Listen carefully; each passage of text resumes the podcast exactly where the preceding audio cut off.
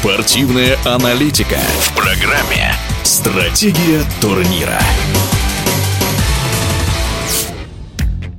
Форвард клуба NBA Бруклин Нетс, 33-летний Кевин Дюрант, опроверг слухи о завершении карьеры. В июле сообщалось, он просил боссов клуба обменять его. Позднее якобы заявил владельцу команды Джозефу Цаю о нежелании работать с главным тренером Стивом Нэшем. Тем не менее, планы Дюранта о смене клуба актуальны, говорит в эфире спортивного радиодвижения в прошлом баскетболист ЦСКА Виктор Кейру. Игроки обычно, они знают себе цену, они не, не мерятся с этой историей. Когда чувствует себя игрок некомфортно, он предпочитает не оставаться в этой некомфортной ситуации развиваться, да, дабы не получать дополнительный стресс. Сейчас уже не 90-е, не 2000-е годы, а сейчас как бы игроки особо, как говорится, не, не приносят себе жертву, жертвоприношением. Хотя он на самом деле, Дюрант, э, один раз в жизни принес себя как в жертву обстоятельствам. Это, в частности, история с э, Golden State Warriors, когда он получил травму Ахилла. Вот, это чистая была история из того, что на него было давление отказано извне, и он повелся на это давление, и в конечном итоге вышел, не долечившись после травмы, и получил травму. Но это мое мнение персональное. Поэтому как бы сейчас он уже к этой истории относится очень, наверное,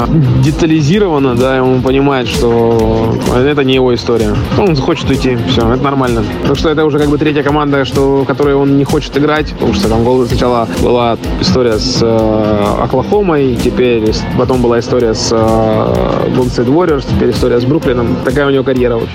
В эфире спортивного радиодвижения был в прошлом баскетболист ЦСКА Виктор Кейру. Стратегия турнира.